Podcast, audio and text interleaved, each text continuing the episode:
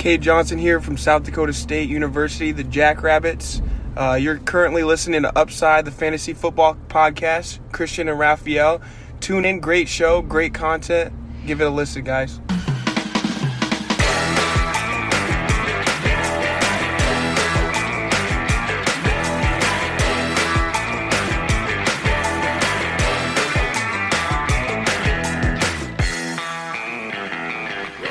Herzlich willkommen, meine lieben Footballfreunde, bei Upside, dem Fantasy Football Podcast.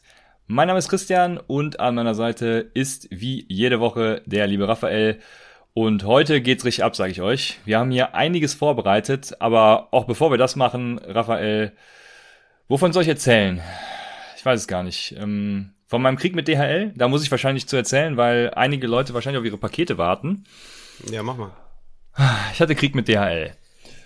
Und ich könnte jetzt ganz weit ausholen oder es kurz fassen. Ich werde es mal kurz fassen und sagen, ähm, eure Pakete werden teilweise am Mittwoch abgeholt. Ähm, und ich habe so nette Mails bekommen wie, ja, loggen Sie sich doch wieder mal aus und wieder ein, dann klappt das Ganze. Ähm, also so war dann der, der Support. Ich, ich, muss ja dazu sagen, wir versenden nur über DHL. Ich vermute, es ist woanders genauso. Also ich weiß nicht, nicht, dass wir jetzt hier irgendwelche Unterlassungsklagen kriegen oder so. Also ähm, Du meinst, woanders ist genauso schlecht, der Support. Ja. Genau, woanders ist genauso schlecht. Und äh, nee, also mein, mein Postbote ist ja auch super zuverlässig, vernünftig. Mit dem kann man auch mal grüßt nett und, und man kennt sich. Es ist alles super. Aber ja, eure Pakete gehen voraussichtlich raus und äh, teilweise gibt's immer noch ein bisschen Krieg, aber äh, wie gesagt, Mittwoch ist es soweit. Und dann kriegt ihr auch eine Benachrichtigung, wenn das Paket rausgegangen ist. Und ein paar müssen noch warten, weil wir Tassen nachbestellt haben, Raphael. Die werden auch noch bei mir eintreffen. Aber sobald die dann da sind, geht auch das letzte bisschen noch raus. Ich glaube, was jetzt rausgeht, sind so 30 Pakete. Und ja, ihr werdet dann sehen, ob ihr dabei seid oder nicht, genau. Wir sind ja leider, leider machen wir das Ganze, das Ganze hier schon haupt, äh, nebenberuflich und dann noch den, den Versand äh, noch nebenberuflich äh, vom Nebenberuf. Also ich hoffe, ihr seht es uns nach und es tut uns natürlich leid, dass ihr so lange warten müsst, aber äh, Vorfreude ist doch die schönste Freude, ne? Auf jeden Fall. Das ist auf jeden Fall richtig. Und ich habe mich schon gewundert, warum das da nicht so funktioniert, aber okay, ich hoffe, dass das geht schnell und die ersten Leute kriegen dann ihre Pakete. Ich bekomme ja auch noch eins und ähm, ja, da bin ich auf jeden Fall gespannt. Ich habe richtig Bock. Und die heutige Folge wird auf jeden Fall sehr cool, weil ich habe mir ja überlegt, mal eine Redraft-Liga sehr, sehr früh zu beginnen. Ne? Ja, deswegen sind wir auch auf die Idee der Folge heute gekommen, dass wir da so ein bisschen ADP vergleichen mit unseren Rankings. Denn ich habe eine Early Redraft-Liga gegründet, die sogenannte Summer League, ja, wofür ich. Ja, der Name, der, der, der Name ist einfach der absolute Knaller. Weißt du, warum das Summer League heißt? Ich, ich weiß nicht warum. Also äh, der Fabian Sommer spielt mit, deswegen ist das schon mal der erste Grund. Dann ist es natürlich optimal, weil die Liga jetzt zu Beginn des Sommers gestartet wird. Hervorragend. Und das dritte ist natürlich, es gibt ja immer die Spring Leagues und daran angelehnt könnte es natürlich auch sein, dass es die Summer League ist. Und das sind schon drei Gründe, warum dieser Name einfach Perfekt, ne? Äh, phänomenal ist. Ja, guck mal, entweder man hat es, ne, oder man hat es nicht. Ne? Und so genau, ja, das ist wegen, wegen NBA Summer League, habe ich mir gedacht, ey, perfekter Name, hm. Sommer ist dabei, wie du schon gesagt hast, deswegen hat perfekt gepasst. Und äh, den spielen wir mit Upside Bowl Scoring. Ne? Vielleicht kann ich noch mal kurz sagen, was Upside Bowl Scoring ist. Also die Quarterback-Position ist aufgewertet. Ne? Ähm, oder wichtiger, beziehungsweise, dass man einen guten Quarterback hat, weil Passing First Downs gibt 0,5 Punkte, Interceptions geben minus 4 Punkte, Pick 6 minus 2 Punkte, Pass Completion gibt 0,5 Punkte, Incomplete Pass minus 1, Quarterback Sack gibt minus einen Punkt und beim Rushing hat man noch einen Rushing First Down, gibt nochmal einen Punkt und äh, Receiving ist Half PPR, aber man bekommt für den Receiving First Down auch einen Punkt. Das bedeutet also bei fünf Receptions bekommst du 2,5 Punkte, waren davon halt zwei für den First Down, dann bekommst du 4,5 Punkte. Und wir spielen natürlich ohne festen Tight End Spot, aber mit Tight End äh, Premium. Das heißt, der Tight End bekommt zusätzlich nochmal 0,5 Punkte pro Reception. Heißt ein Punkt pro Reception. Und ja, die können dann auf den drei Flex-Positionen spielen. Ich sag mal kurz das Line-Up. Line-Up ist Quarterback, Running Back, Running Back, Wide Receiver, Wide Receiver und dann drei Flex, auf denen dann halt Running Back, Wide Receiver und Tight End spielen können. Dann haben wir noch drei Bench-Spots. Die werden dann, wenn die Saison anfängt, noch um zwei erhöht. Ich habe das extra mal bei drei gelassen. Falls man ja eine Verletzung, das wird auf jeden Fall jemand erwischen mit einer Verletzung, das, das kennen wir jedes Jahr, dass man da möglichst gut noch reagieren kann auf dem Waiver noch was da ist, sagen wir mal ein Damien Harris oder so vielleicht noch da ist, je nachdem, wo der geht, keine Ahnung. Oder halt irgendwas, wo man sagt, okay, den kann ich jetzt noch ein bisschen mit auffangen. Noch eine Besonderheit ist, dass das Waiver Wire äh, in der Offseason nur einmal in der Woche durchläuft, weil natürlich nicht jeder so hardcore motiviert drauf ist und irgendwie jeden Tag sich die News reinzieht und dann guckt, was er da machen kann. Deswegen habe ich mich entschlossen, da nur einmal die Woche Waiver Wire durchlaufen zu lassen. Und ja, die zusätzlichen Bankspots werden dann kurz vor der Saison per Waiver Wire Bits zum Team geholt. Und Trades sind, da gab es heute auch Diskussionen, vor dem Draft und nach dem Draft bis zum Start der Saison nicht erlaubt. Das ist die Redraft, die ich ins Leben gerufen habe. Es kann sein, dass je nachdem, wie das jetzt hier läuft mit dem Draft, dass ich noch eine ins Leben rufe. Das werde ich dann im Discord nochmal verkünden und deswegen kann sein, dass da noch eine kommt, aber aus diesem Grund, damit wir, damit wir beide die Liga nicht dominieren, weil wir beide drin sind, haben wir uns gedacht, lassen wir die anderen auch an unserer Expertise teilhaben, wen man vielleicht früher draften sollte und wen man vielleicht später draften sollte. Und ja, das zur Folge. Ja, so ist es. Ich habe ja heute den Pick 1.1 zugelost bekommen, bin damit nicht ganz glücklich. Weil, also ihr, ihr werdet se sehen, wen ich damit draften werde. Ich kann es auch schon sagen, wenn du das willst. Ähm, ich, ja, ich, also gut, ich, es kann sein, dass ich meine Meinung noch ändere, aber bisher gehe ich eigentlich schwer davon. Wir werden ihn heute noch in der Folge behandeln, deswegen sage ich es mal nicht. Und du kannst dann, äh, obwohl bis dahin wirst du es wahrscheinlich wieder vergessen haben. Ah, Michael Thomas habe, oder aber, Gibson. Nee, nee, nee, nee, aber ich, ich hatte ja zuerst überlegt, Travis Kelsey zu nehmen, aber äh, gerade hast du mir zum Glück gesagt, dass wir gar nicht mit einem Spot spielen. Also Know Your League Settings, League Settings, ne? Genau, ja. Richtig. Ja, sehr gut. Hätte ich mir natürlich vorher nochmal angeguckt. Aber ja, 1.1, sehr undankbar, wie ich finde. Schön ist es natürlich dann äh, Turn Runde 2-3, aber gut, ihr kennt das Spielchen ja, muss ich ja gar nicht viel zu sagen. Ja, ich bin sehr gespannt. Wir machen das ja gerade auch so früh, weil es ist einfach, also ich bin ja sowieso Fan davon, auch bei Dynasty Ligen so früh wie möglich zu draften. Ähm, vor allem für erfahrene Spieler. An, Anfängern, Neuansteigern würde ich immer empfehlen, falls da welche zuhören, relativ kurz vor der Saison zu draften, also nach Preseason Week, haben wir überhaupt noch vier? Ne, wir haben jetzt nur noch drei, ne? Nach Preseason Week drei, also der letzten Preseason Week, so. Und äh, zu draften und dementsprechend entgeht ihr eben Verletzungen und seid komplett super informiert, was die ganzen Teams angeht und ähm, genau, es kann, können sich wenig einen Vorsprung erarbeiten und habt dann so ein paar Sleeper, aber an und für sich ist jeder gut informiert. Ja, es ist jetzt natürlich anders. Jetzt hat jeder so seine Spieler, die er, er höher oder niedriger sieht und zack, das ist auch das Thema der heutigen Folge. Ich habe es mal ADP Collision genannt. Also wir äh, kollidieren mit den ADPs, den Average Draft Positions, äh, genommen von Fantasy Pros. Fantasy Pros nimmt wiederum auch andere Webseiten, also Fantasy Football Calculator, Fantrax, äh, Yahoo, CBS, ESPN ist dabei und noch ein paar andere Seiten. Übrigens äh, zu den Seiten, Plattformen gibt es auch einen Leadblog-Artikel, den ich vor kurzem rausgebracht habe. Habe ich das ein bisschen bewertet, was da so eventuell die beste für euch sein könnte. Guckt da auch gerne mal vorbei, www.lead-blogger.de. Jo, jetzt habe ich wieder viel zu viel geredet. Ähm, wir haben die Folge ADP Collision und haben ein bisschen über die Liga geredet. Willst du noch was zur Liga sagen oder sollen wir jetzt direkt ins Thema einsteigen? Ja, ich habe jetzt schon ein bisschen äh, an, angekratzt. Ich muss noch sagen, dass der Nikolaus, ne, ist mit, okay, geiler Name, der Nikolaus ist mit 10 Dollar im Monat dabei und sagt Shoutout an die Rüsselsberger Dynasty. Er wird sie zerstören. Also ich bin mir auch sehr sicher, dass der Nikolaus da komplett zerstören wird. Shoutout an dich. Und ansonsten würde ich sagen, wir können beginnen. Besonderheiten der Liga habe ich ja schon gesagt. Und ja, falls jemand dazu noch Fragen hat, kann er sich ja gerne mal melden im, im Discord oder hier im, im Chat. Und ansonsten können wir loslegen an sich finde ich die Idee eigentlich mit der Zeit, also ja, es hat, meine Meinung hat sich da so ein bisschen verändert. Also ist natürlich auch erstmal eine Testliga. Ich will mal gucken, wie das dann wirklich ist, ja. Ähm, wie man das dann noch so ein bisschen auffangen kann. Wie gesagt, ich habe halt geguckt, dass man nur drei Bankspots hat, damit man da auf dem Waiver ja noch ein bisschen reagieren kann, aber auch nicht zu stark noch reagieren kann, ja, dass man die Starting Line auf jeden Fall äh, fertig hat und da nichts mehr großartig machen kann.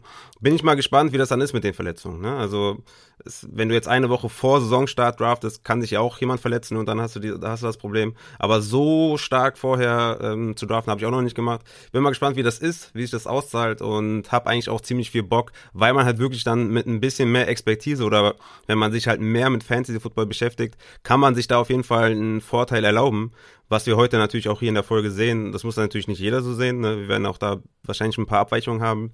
Aber wenn man jetzt Najee Harris in der dritten Runde noch bekommt oder vierten Runde noch bekommt, das ist halt, äh, ja, ist halt albern. Ne? Das wird, das ist halt so, weißt du, und dann kannst du ihn jetzt halt schön draften an der Position, wo du dein, wo du seinen Value siehst.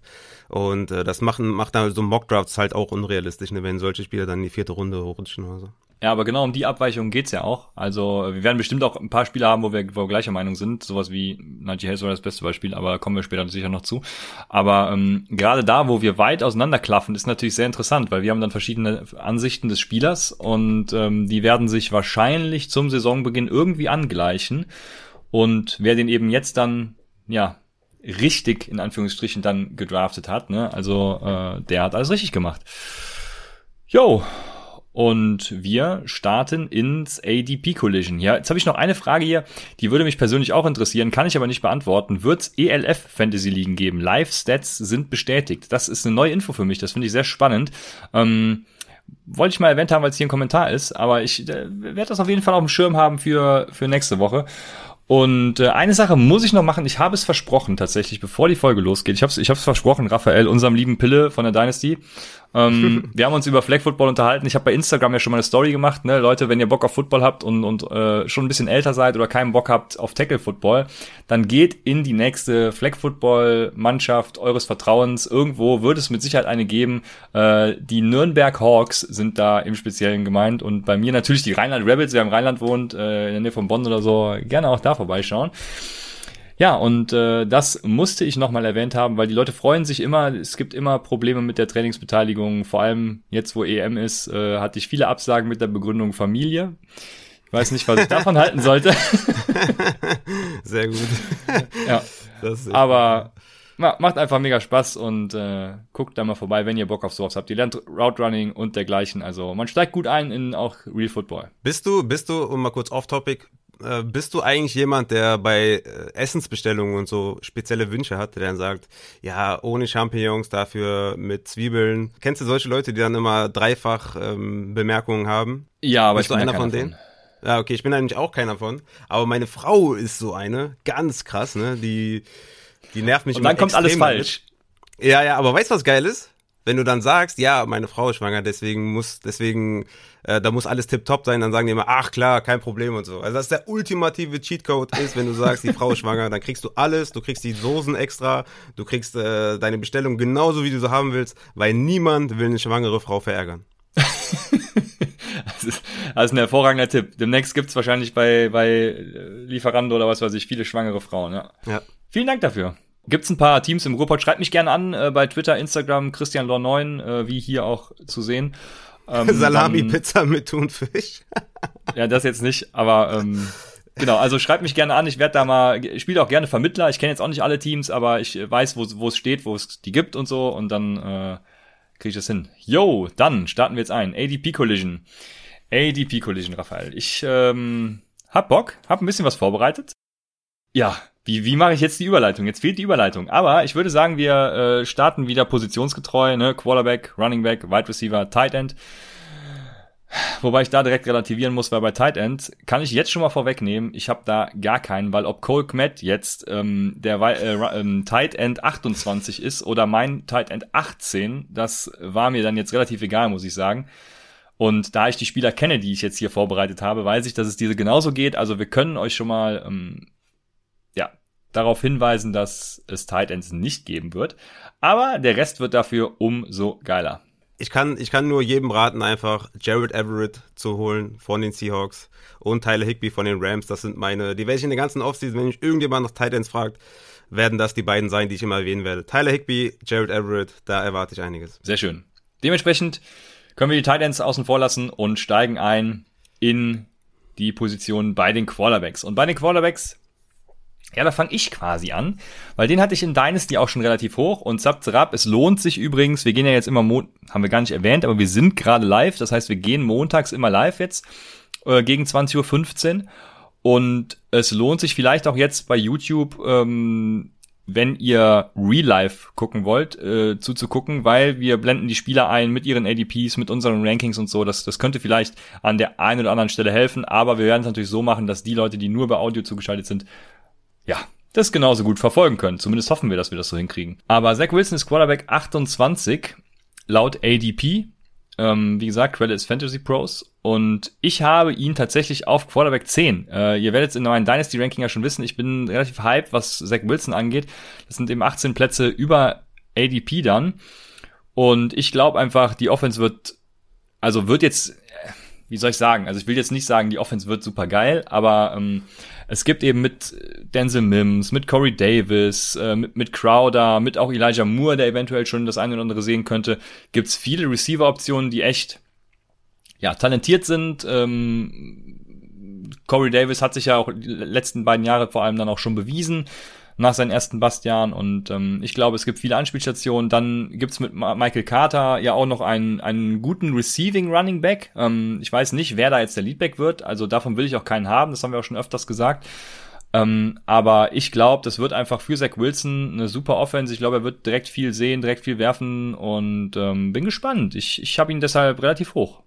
Und du nicht, wie ich sehe. Du hast ihn auf Quarterback 27, also relativ nah am ADP. Ja, genau. Kurz nochmal zu Elijah Moore. Also Jameson Cruthers äh, Vertrag wurde umstrukturiert. Das heißt, er wird auf jeden Fall dieses Jahr bei den Jets bleiben. Deswegen ist äh, ja Elijah Moore quasi tot in Redraft. In Dein ist natürlich immer noch ein guter Stash.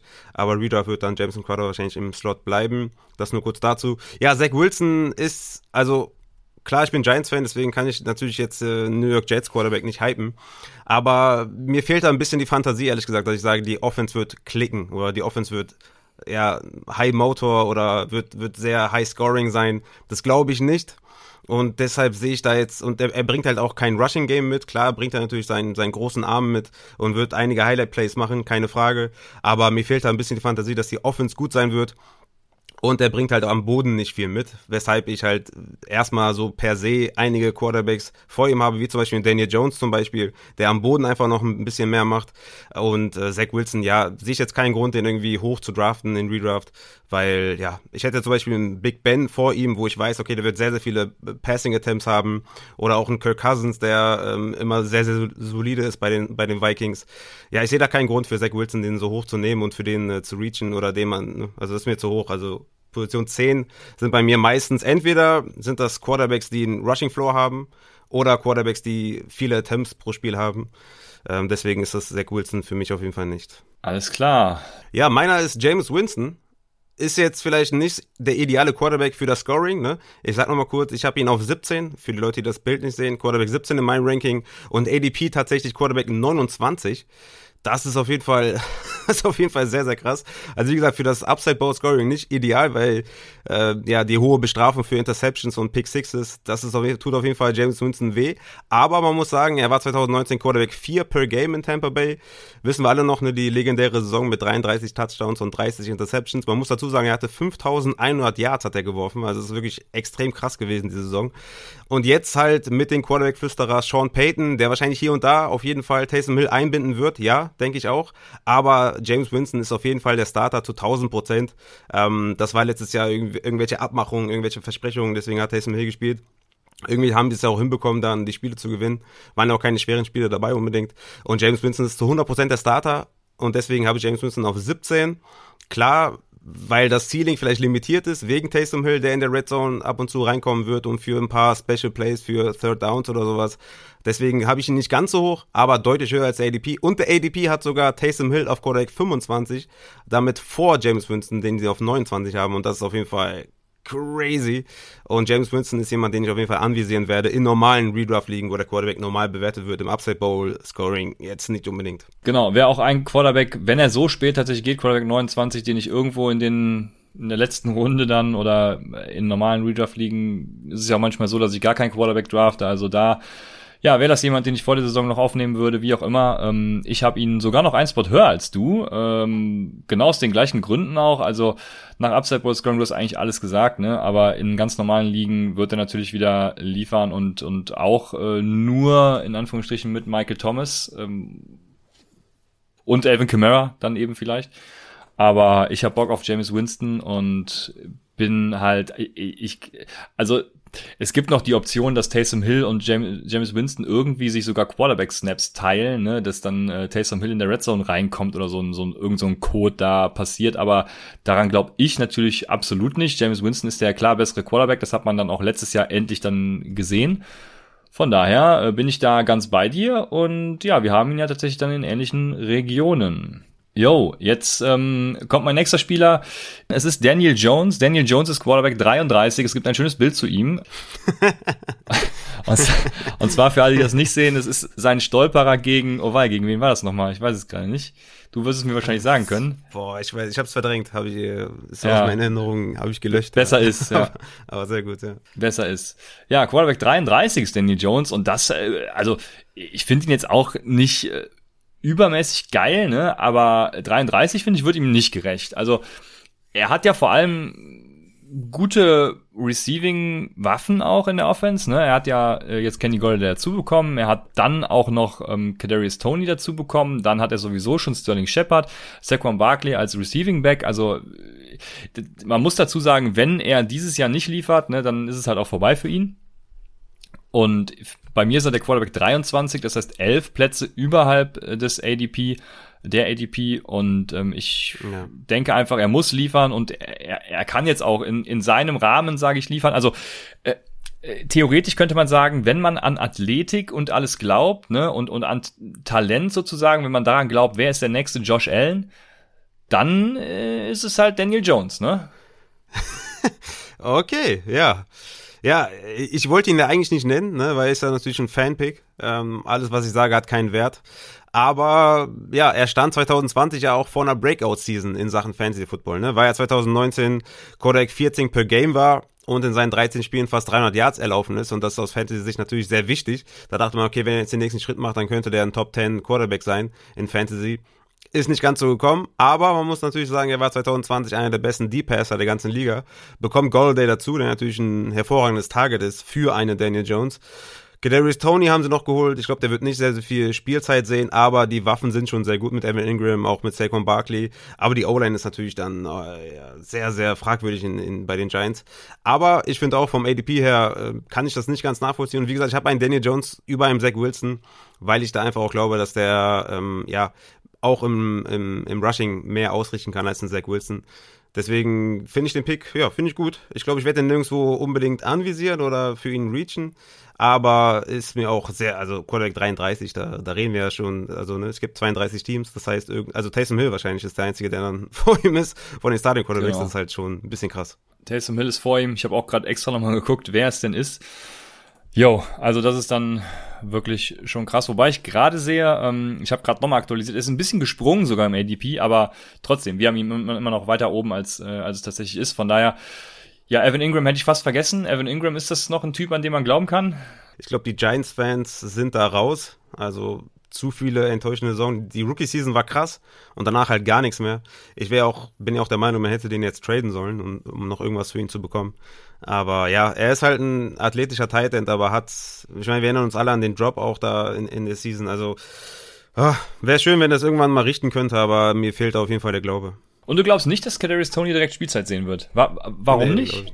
Ja, weil einfach, weil einfach zu viele schon da sind. Ne? Also Galladay, ähm, Slayton, Shepard, wo soll Ach, er spielen? gibt's auch noch, ja, stimmt. Mhm, ja. Glauben nicht, dass, dass die jetzt mit vier Wide Receivers spielen oder mit fünf oder sowas. Also ich glaube, da ist einfach nicht viel Platz. Ich glaube, der wird hier und da mal reinkommen für ein paar Special Plays oder so. Aber ich glaube, der wird jetzt keine 70% äh, Snapshare sehen, sondern eher so 30% oder sowas. Ja, ja für den Anfang glaube ich das tatsächlich auch, aber ich glaube, das wird sich spätestens mit der Bye Week, ich weiß gar nicht, wann ihr Bye Week habt, ähm, aber spätestens da, also bis dahin wird sich das so ein bisschen wandeln, denke ich. Also ich glaube schon, dass er als First Round Pick dann, die werden einen Plan mit ihm haben, welcher auch immer das sein wird, und ich glaube schon, dass er dann mehr als 50 Prozent sehen wird, was für einen Rookie ja schon, denke ich, okay ist. Und ja, why not? Also das ist so meine Meinung. Ich wollte jetzt gucken, wo ich ihn draften würde, aber äh, da müsste ich tatsächlich nochmal in mich gehen. Und ihr werdet es demnächst erfahren, wenn wir unseren Draft von unserer Summer League Du wirst posten. ihn niemals draften. Der geht auf jeden Fall undrafted, safe.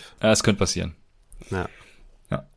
Aber ist genauso, ich weiß, jetzt würde mich mal interessieren, wo AJ Brown zum Beispiel ging. Ich, ich glaube, der ging auch undrafted damals zum Beispiel, ne? Also jetzt, äh, AJ Brown war damals auch nicht der beste Wide Receiver seiner Klasse, beziehungsweise war das, ne, das war eine Klasse, wo theoretisch jeder der ersten zehn irgendwie mal in jedem Ranking der Beste war, tatsächlich, wenn ich mich richtig erinnere. Ähm, aber ja, sehr spannend. Also ich glaube, Kadarius Tony äh, hat Upside, aber Julian Barsch hat ja in seinen Notes gesagt, er weiß nicht so recht, äh, was er von ihm halten soll, so nach dem Motto. Von daher man wird sehen, man wird gespannt sein. Und Kadarius Tony ist zum Beispiel auch so eine Personalie, wo man jetzt, wenn man jetzt draftet, dann eben auch äh, ja große Abweichungen wahrscheinlich finden wird, ne? Anstatt jetzt kurz vor der Saison tatsächlich, wenn schon ein paar Preseason-Spiele gelaufen sind und die äh, er in der Form seines Lebens ist, äh, wie man es dann in den Medien liest und und und und die Trainer beeindruckt hat und Tatsächlich, genau bei Tony äh, scheint er so eine Disconnection zu sein mit Daniel Jones. Ja. Also, Ach, da, was man so hört, aus der scheint das nicht so zu klicken zwischen den beiden. Ach hey, Raphael, ja, dann nehme ich alles mhm. zurück, was ich gerade gesagt habe und ich vertraue auf deine New York Giants Expertise. Alles, alles Laberei. Ja, ja. Yo, Daniel Jones auf jeden Fall zurück zum Thema. Genau, da sind wir beide äh, ja viel höher, relativ, also mehr als äh, zehn Plätze. Und jetzt kommt der nächste, da bist du doppelt so hoch wie ich, sage ich mal, weil äh, ich habe ihn nur sechs Plätze vor und äh, das ist ein altbekannter, der wahrscheinlich auf dem Madden-Cover zu sehen sein wird, weil es sind zwei Ziegen nee. abgebildet im Teaser. Und Ach, wer ist der nicht. Goat, wenn nicht er? Das ist ja mega, auf jeden Fall. Ryan Fitzpatrick muss drauf. Safe. Richtig geil. Also, der ist mein Quarterback 18.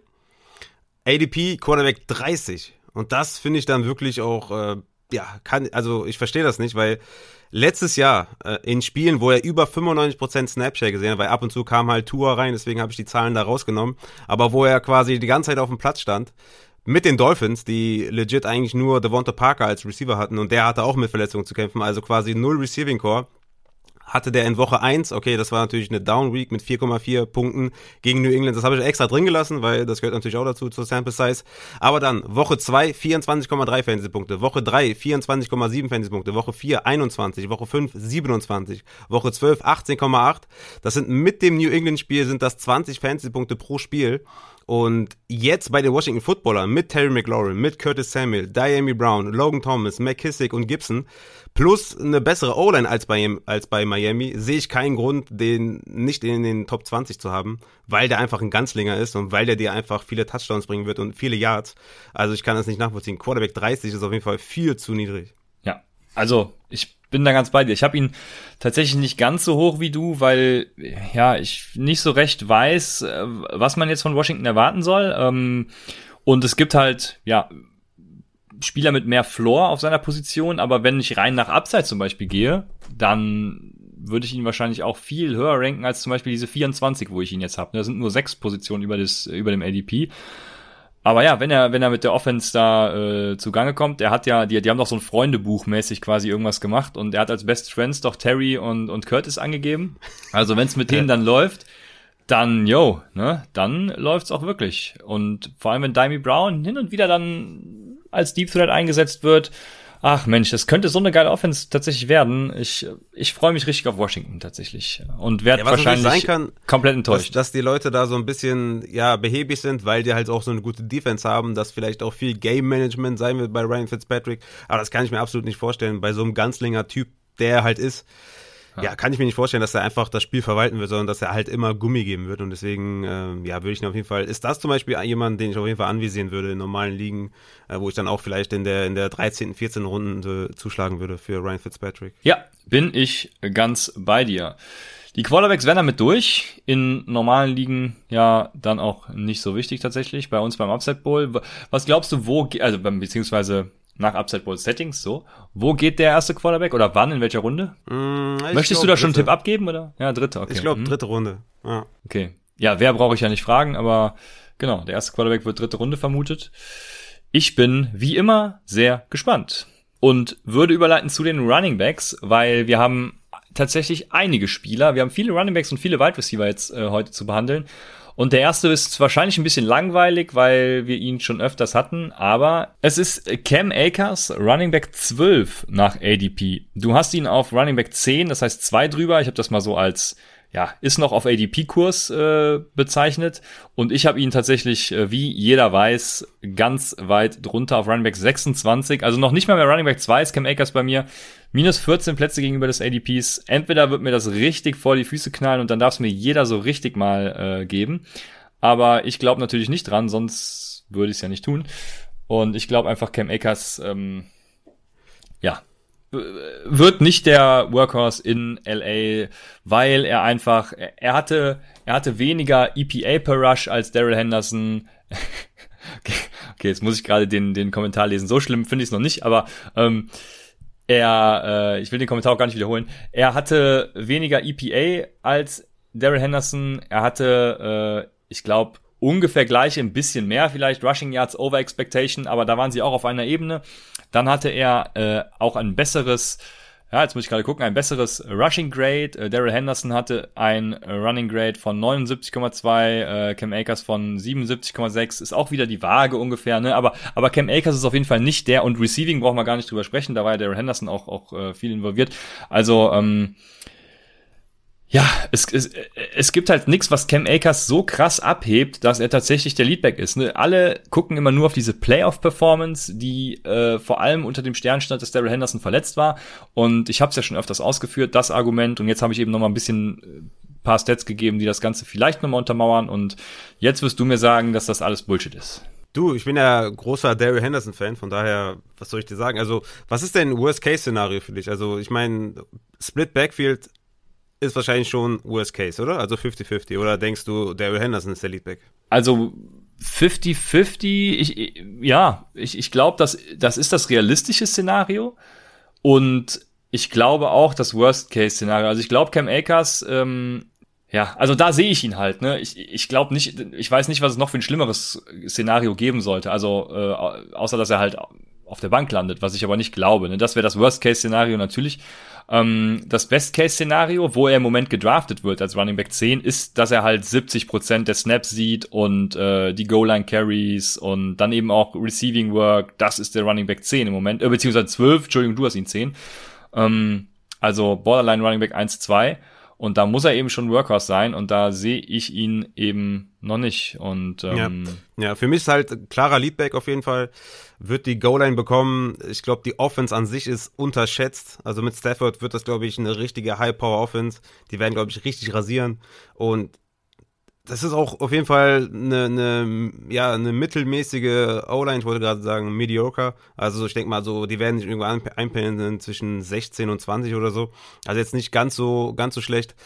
Und ja, einfach die Offense wird einfach gut sein. Sean McVay, ähm, Matthew Stafford, das Receiving Core ist einfach richtig gut. Die werden sehr, sehr viel in Red Zone ähm, Möglichkeiten kommen, an die Endzone kommen. Und dann ist Cam Akers einfach der Mann. Also ich halte es schon realistisch, so ein 65, 35 Split äh, Backfield mit, mit Henderson. Aber für mich der klare Leadback und halt eine High Power Offense. Und deswegen habe ich ihn auch so hoch, weil die, die ich dahinter habe, da bin ich erstmal gespannt, wie die Offense überhaupt äh, klickt und deswegen habe ich ihn halt auch, ja, ich will gar nicht sagen, dass ich ihn so hoch habe, habe ich schon andere Rankings gesehen, aber ich halte es schon realistisch so auf, auf von 10 bis 12 finde ich schon finde ich schon ein guter Spot für Cam Makers, weil er meiner Meinung nach einfach der der Leadback da ganz klar ist und das eine gute Offense ist. Also 50-50 Split wäre für dich quasi auch schon der Worst Case dann, ne, wenn du ihn auf 10 hast. Das wäre absoluter Worst Case. Ja, 50-50 wäre absoluter Worst Case, ja.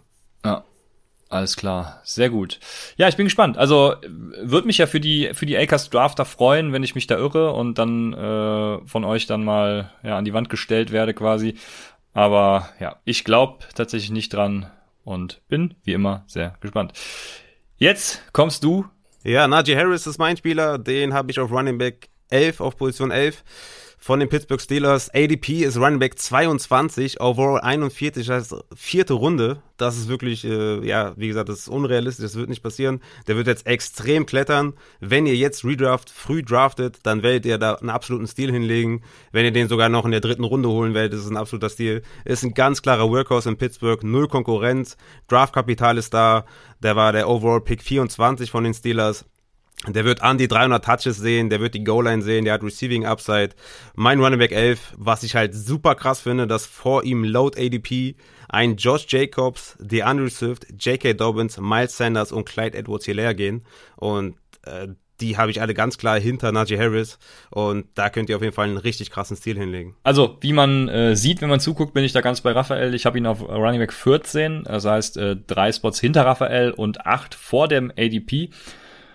Ja, ich habe ja schon öfters seine negativen Umstände, was O-Line und so betrifft, angeführt, aber das reicht für mich nicht, um ihn tatsächlich dann als Borderline Running Back 2-3 zu sehen, weil er ist äh, klar der Leadback, also auch das Workhorse da, weil Anthony, Anthony McFarland oder auch ein Benny Snell, ne, also das wird keinen geben. Ähm, von daher sehe ich da viel Potenzial. Äh, es, es wird eine gute Offense, denke ich, ähm, je nachdem, was mit Big Bens Arm ist. Aber wenn, wenn Big Ben liefern kann, dann haben sie eben Deontay Johnson, Chase Claypool, Juju. Jo, und auch wenn wir immer so gegen Juju hetzen, ne, man weiß halt, was er kann. Also, wenn sie ihn ordentlich einsetzen, dann ist das halt ein äh, hervorragender Wide Receiver 3 in dieser Offense, also äh, der Wide Receiver 3 in dieser Offense.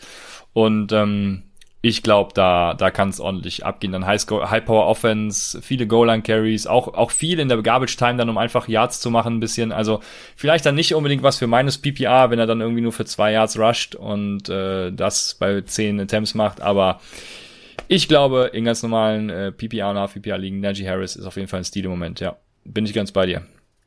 Aber hier sagt äh, einer schon zu Recht, äh, JC918 ist das, der sagt, Harris wird noch so wie Clyde edwards letztes Jahr climben. Und das kann natürlich durchaus passieren. Ähm, wie siehst du das? Ja, bei Clyde edwards war das ja auch vor allem nach dem Opt-out von Damien Williams, ne? Dieses, das haben wir jetzt ja halt gar nicht. Also ist jetzt schon ja, klar, dass er der Workhorse ist. Das heißt, die Situation von Clyde edwards war total anders. Deswegen äh, passt der Vergleich hier nicht so richtig. Aber das Climben wird wahrscheinlich schon noch kommen.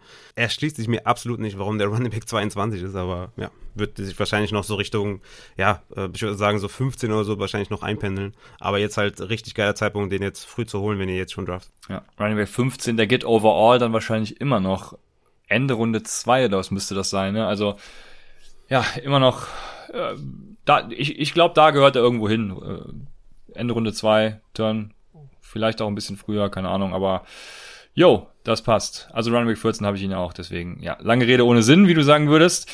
Wir machen weiter mit einem ganz famosen Leckerbissen, möchte ich sagen.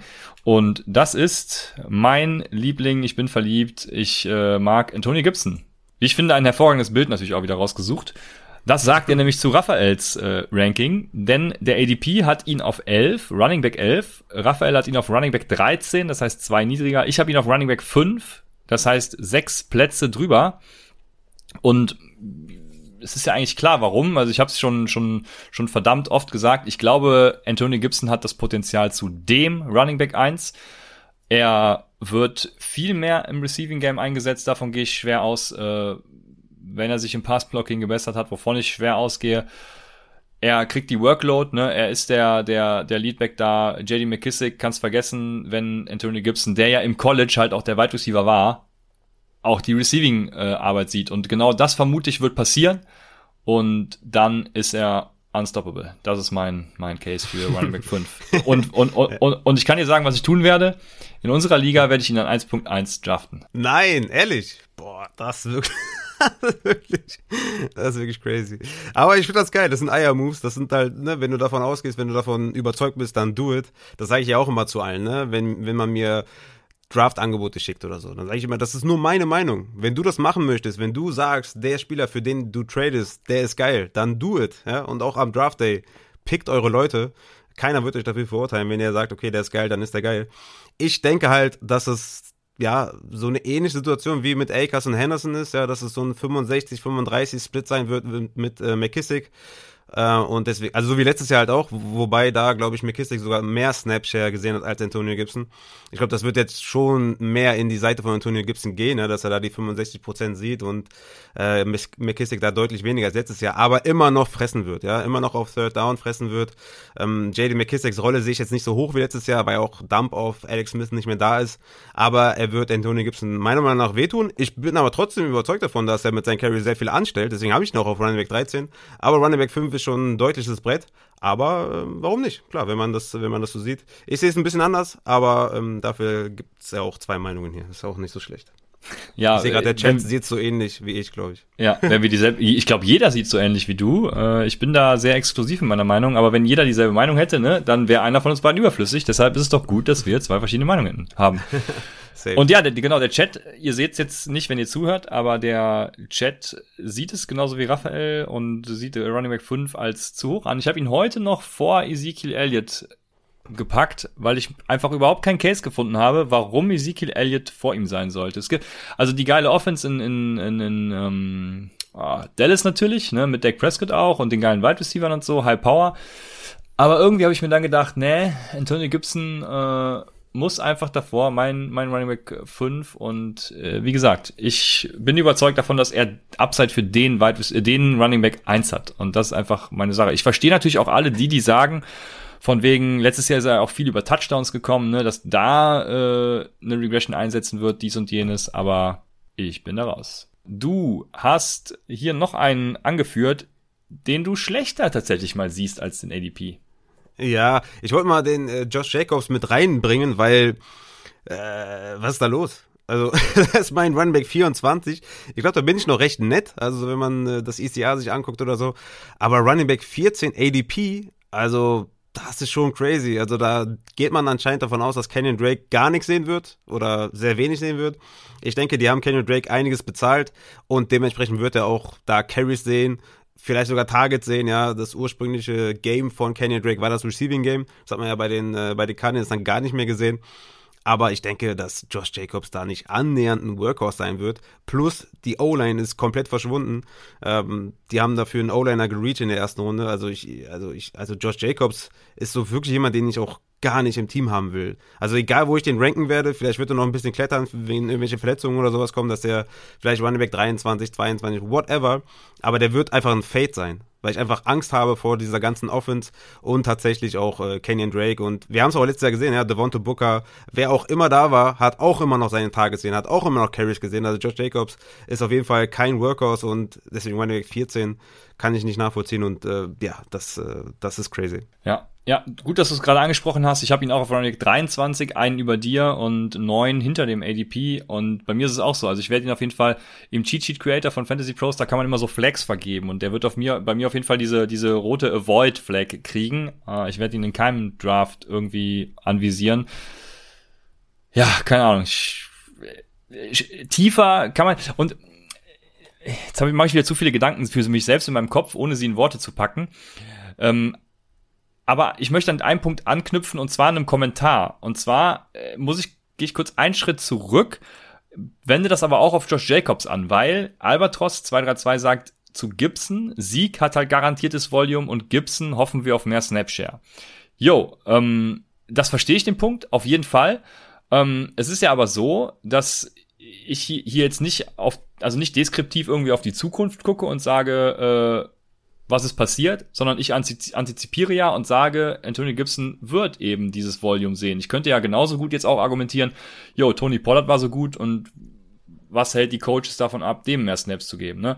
Ähm, aber klar, ich verstehe den Punkt, aber genau das ist auch das, worauf ich bei Jacobs hinaus will, weil ähm, bei Jacobs könnte man genauso gut wahrscheinlich einen Punkt finden, wo man sagt, yo, Kenyon Drake ist nur eine Depth-Verpflichtung, ähm, wird hier und da vielleicht ein paar weiß ich nicht was, äh, Carries, Re Receptions sehen, aber Josh Jacobs wird immer noch der, der Goal-Line-Back sein, der, der die meisten Snaps mit, mit 70 Prozent vielleicht sieht oder was auch immer.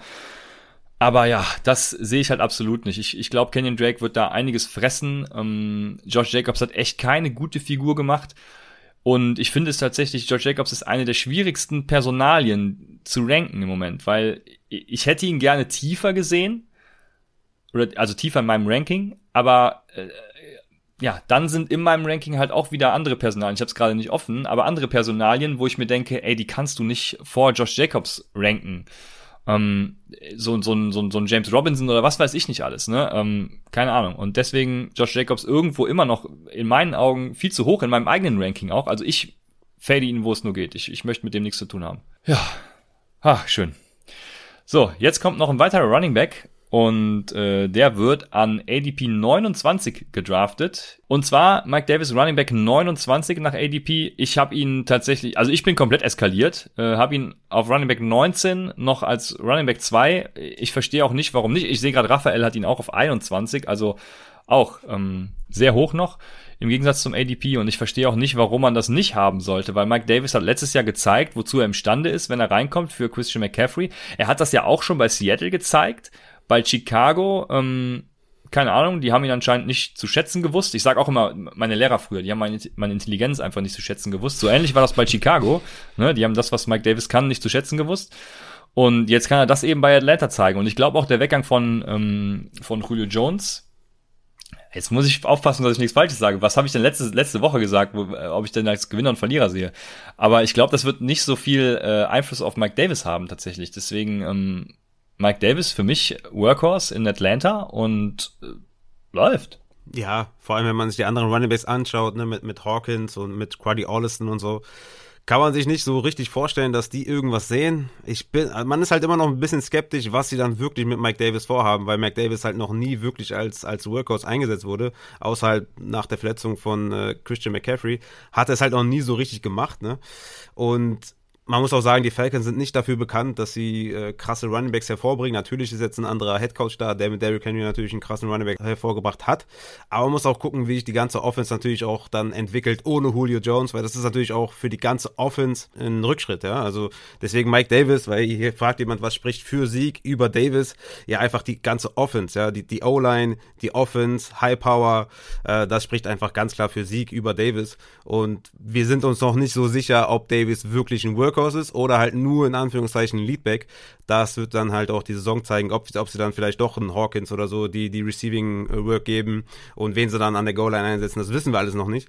Und wie gesagt, die ganze Offense ist eine kleine Wildcard ohne, ohne Julio Jones. Ja, genau, aber wir beide antizipieren wahrscheinlich dann die Workhorse-Rolle und äh, Running Back 19 bzw. 21 ist dann schon, schon relativ ja, gut, finde ich. Workhorse nicht, aber Deswegen, auf jeden Fall Leadback, ne? Weil Workhorse, dann würde ich ihn auf jeden Fall deutlich höher setzen. Ja. Ich glaube nicht, dass er da 20, 25 äh, Touches sieht. Ich denke eher so 15 bis 20, aber das ist ja auch immer noch, immer noch gut. Ne? Okay, wir, wir müssen nochmal klar abgrenzen, wo da die, äh, die Verteilung ist, damit wir im richtigen Sprech beide bleiben. Aber ja, ich denke, ihr wisst definitiv, was wir meinen. Traut ihr euch an Swift nicht ran? Ich guck mal gerade, wo äh, die Andre Swift, also ich blende es mal gerade ein, eine Frage, wo die Andre Swifts ADP ist und die ist bei Running Back 16, Raphael. Was, ja. was sagst du dazu? Ich habe ich hab ihn auf Running Back 18 und deswegen kommt er hier nicht vor, weil wir machen ja hier Collision, also wen wir deutlich drüber haben, deutlich niedriger, niedriger haben, das heißt, der Rest ist halt ungefähr ähnlich. Das hat nichts mit Trauen zu tun, deswegen die Andre Swift, ja, mein Running Back 18 wird Leadback sein in Detroit, aber die Offense ist halt eine riesige Wildcard äh, mit, mit Jared Goff und quasi keinem Receiver außer Amon Ross and Brown, das schon alles irgendwie sagt. Und deswegen, ja, äh, will ich jetzt nicht unbedingt den Running Back davon haben. Also Swift ist ein guter Running Back, klar auch im Receiving Game wird er eingesetzt wahrscheinlich, aber allgemein die Offense ist einfach nicht gut und deswegen willst du da eigentlich keine Shares von haben. Ne? Kommt dann natürlich drauf an, wo der dann geht, der, der Swift, aber Running Back 18 oder Running Back 16 im ADP halte ich für, für eine gute Range. Ja, genau. Ich habe ihn auf 15, von daher kann ich das genau bestätigen. Ähm, sehe das dann ähnlich wie das Schwarmwissen, so habe ich es in, äh, in einem Thumbnail, glaube ich, geschrieben. Also die Schwarmintelligenz. Ja. So, weiter geht's. Ich habe eben schon mal gespoilert, als ich das Bild kurz gezeigt habe. Es geht weiter mit Raphael Travis Etienne. Ja, Travis Etienne, mein Runnerback 23. Das krasse ist, James Robinson geht momentan vor Etienne, ja. James Robinson ADP 19, Travis Etienne ADP 36. Äh, das ist auf jeden Fall meine Erwähnung wert und da auf jeden Fall eine Collision am Start. Also ja, Pick 25 im Draft von den Jaguars äh, in der ersten Runde geholt, kommt zu seinem Buddy Trevor Lawrence. Klar wird der erstmal Early Down und Goal-Line Work wahrscheinlich hinter James Robinson und vielleicht auch hinter Carlos Hyde, was, was die Goal-Line angeht, stehen. Aber Receiving Upside ist enorm. Ne? Der ist eine absolute Waffing im Passing Game. 85 Receptions, 1020 Receiving Yards in den letzten zwei Jahren bei Clemson. Und ich denke, mit fortschreitender Saison wird der noch mehr Carries sehen und zum klaren Leadback avancieren. Und deswegen kann ich das absolut auch nicht nachvollziehen, dass man den so low hat. Ich finde so in meinem persönlichen Ranking Running Back 23 noch genau richtig, ja, dass man ihn nicht zu früh draftet, dass man die ersten drei, vier Wochen halt mehr James Robinson sieht als Travis Etienne. Aber der wird bestimmt mit fortschreitender Saison mit so Woche 6, 7, 8 wird er wie letztes Jahr DeAndre Swift und die anderen äh, Rookie Running Backs richtig äh, steil gehen. Und ich denke, Travis Etienne ist jemand, den du halt in einer Range draft, draften musst, wo er nicht unbedingt dein zweiter Running Back, nicht unbedingt dein erster Running Back ist, sondern vielleicht dein dritter, vierter Running Back, dass der halt mitten in der Saison komplett ausrasten wird. Für mich auch eher quasi ein Trade vor Spieler als ein Pick-Spieler, aber ich habe ihn trotzdem auf 23, weil er einfach eine gute Saison haben wird, meiner Meinung nach. Oh ja, das mit dem Traden ist natürlich auch ein, ein, ein hervorragender Einwurf. Also gerade wenn James Robinson am Anfang der Saison mehr sehen wird, dann äh, ja, hervorragend, das nochmal gesagt zu haben. Running Back 36, ich habe ihn auf 20, Nummer 3 vor dir und 16 über dem ADP. Ähm, hab gerade mal geguckt, wen ich dann tatsächlich noch dahinter habe. Und das sind so Leute wie Miles Sanders oder David Montgomery oder eben Josh Jacobs. Und äh, ja, bei den Namen wird man wissen, warum ich die dahinter habe, weil ich glaube halt, Travis Etienne wird vielleicht ein, zwei Spiele brauchen, aber ich glaube, es wird nicht so diese DeAndre Swift Story wie letztes Jahr, sondern ähm, er wird ja immediate Impact haben. Ja, ich, ich, ich glaube ja, James Robinson, also Der Best Case für James Robinson ist, glaube ich, so eine ähm, Alvin Kamara, Mark Ingram Saison.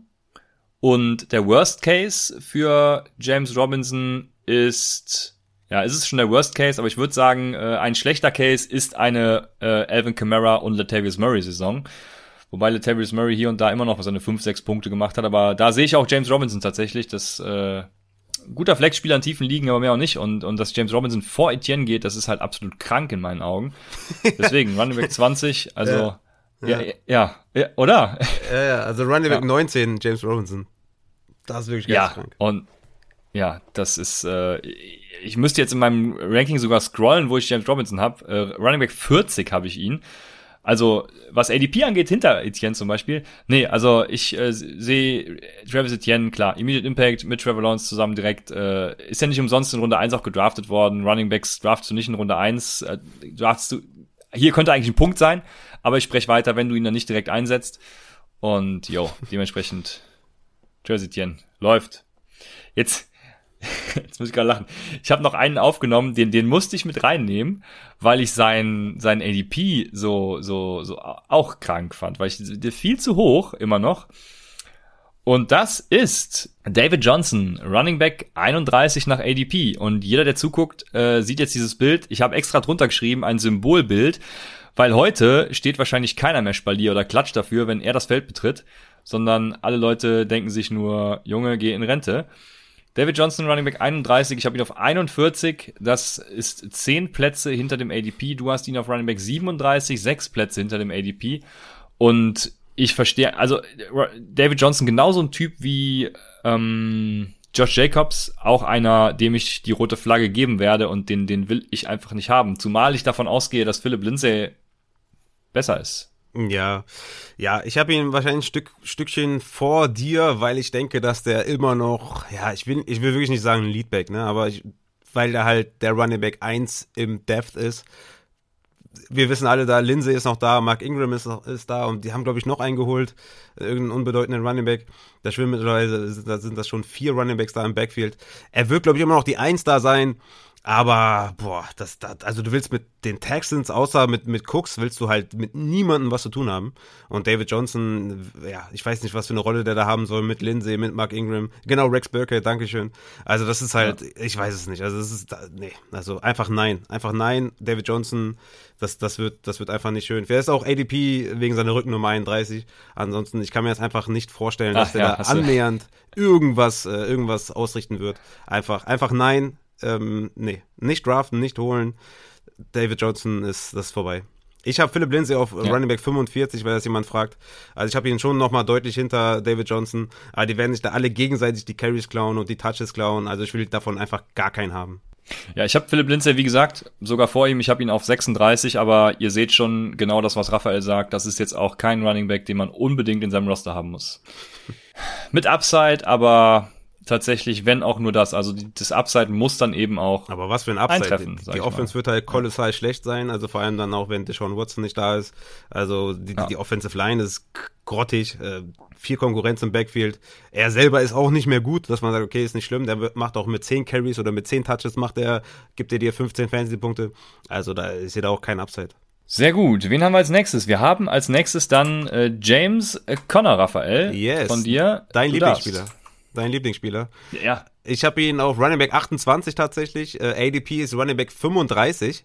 Und ja, ich habe es ja schon ein paar Mal gesagt, der wird die 1 zu 1 Rolle von, ähm, von Kenyon Drake haben, die Early Down Goal Line Rolle von Kenyon Drake komplett übernehmen. Carries Inside 5, letztes Jahr bei den Cardinals hatte Kenyon Drake 22, Chase Edmonds genau einen einzigen. Und wenn du mich fragst, ob ich den Kenyon Drake von letztem Jahr in der achten Runde nehmen würde, würde ich den safe nehmen. Äh, Drake hatte letztes Jahr die siebtmeisten Carries aller Runningbacks mit 239 und Kingsbury hat ihn wieder und wieder und wieder gefüttert, obwohl Kenny Drake da einfach nur Code mit angestellt hat, hat er ihm immer den Ball gegeben. Und das ist einfach die Philosophie auch von, von Kingsbury, dass er da einen Running Back haben will, der in die Wall läuft. Und deswegen nehme ich Corner all day long vor der achten Runde. Und Running Back 28 finde ich noch sehr, sehr, finde ich noch sehr, sehr gut, ehrlich gesagt. Ich würde den anvisieren, weil ich glaube, der ist der Leadback, ja. Du siehst es ja anders. Du siehst ja Chase Edmonds vorne. Ich, klar ist jetzt James Conner nicht jemand, wo du sagst, okay, der hat jetzt, der hat jetzt irgendwie Upside für einen Running Back 1 oder sowas, aber der hat halt einen guten Floor, weil der die Goal-Line sehen wird, die halt Kenyon Drake hinterlässt und das wird Chase Edmonds auf gar keinen Fall sehen und deswegen muss es ja einer sehen und Kyler Murray hat ja auch schon gesagt, dass er dieses Jahr ein bisschen weniger laufen möchte, vielleicht auch an der Goal-Line ein bisschen weniger machen möchte und James Conner ist da der prädestinierte Running Back für und deswegen habe ich ihn auf Running Back 28. Ich habe Chase Edmonds auf 25 und James Conner auf 33 aus den von dir genannten Gründen schon, äh, beziehungsweise du hast ja schon gesagt, dass ich ihn höher sehe. Gründe hast du nicht genannt, aber die habe ich schon öfters genannt. Und ähm, was mich tatsächlich überrascht hat, ist, dass ich James Conner immer noch über dem ADP sehe.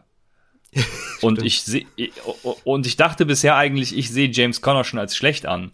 Deswegen frage ich mich, was sehen die Leute in James Conner? Und ähm, also damit tun sie ihm auch Unrecht, würde ich sagen. Nachdem ich ihn ja für äh, ihn, ihn und Zach Ertz ja für den First Rounder ertradet habe in der Salary Cap Liga, äh, finde ich James Conner natürlich geil.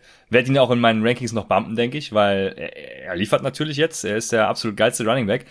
Ähm, nee, also ich glaube, Chase Edmonds wird da wird da mehr sehen. Ähm, James Connors Rolle weiß ich noch, kann kann ich gar nicht so wirklich einschätzen, aber ich glaube tatsächlich nicht, dass er genau diese Kenyon Drake Rolle einnehmen wird, aber das haben wir auch schon schon öfters behandelt. Deshalb, wer ist, denn der ähm, Running Back an der Goal Line? Wenn du mich das so fragst, wie die Verteilung da jetzt aussieht, oder also ja. ich glaube, es gibt nicht den Running Back an der Goal Line. Äh, okay. Ich kann jetzt auch keine Verteilung dazu dazu nennen.